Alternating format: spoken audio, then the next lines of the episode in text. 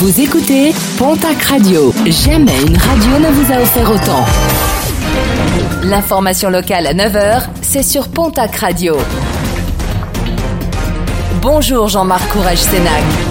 Très belle matinée. Les contrôles de flux se poursuivent dans la région et notamment dans les Hautes-Pyrénées. En fin de semaine dernière, un contrôle de ce type a été effectué à Séméac au péage de l'A64. Pas moins de 75 véhicules ont été contrôlés. Parmi les automobilistes verbalisés, deux ont fait l'objet d'un dépistage salivaire positif aux produits stupéfiants.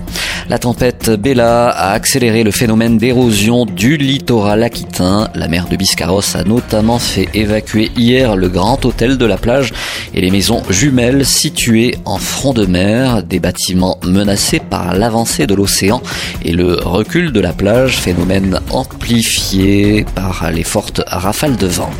Nouvelle suspicion de cas de grippe aviaire dans quatre élevages landais, des élevages tous situés en Chalosse, où plusieurs foyers avaient déjà été identifiés ces derniers jours. Des zones de contrôle temporaire ont été mises en place par les autorités en attendant les résultats définitifs des analyses.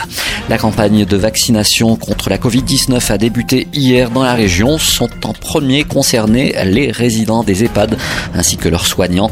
Pour la seule région Occitanie, pas moins de 100 000 personnes sont concernées. Une première phase qui durera un mois.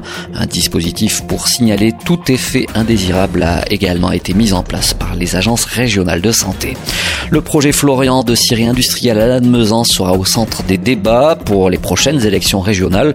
C'est du moins le souhait des élus d'Europe Écologie Les Verts. Ils demandent, au-delà de l'étude concertation déployée par la préfecture, une étude alternative mise en place avec les acteurs locaux de la filière. Et puis en sport rugby, l'aviron bayonnais à l'arrêt, conséquence de l'apparition de plusieurs cas de coronavirus au sein de l'effectif basque et suivant les consignes de l'agence régionale de santé, le club pro doit cesser toute activité pendant 7 jours. Le derby prévu ce samedi face à Pau devrait être reporté. Quant à l'entraînement, il ne pourra reprendre qu'à partir du 4 janvier.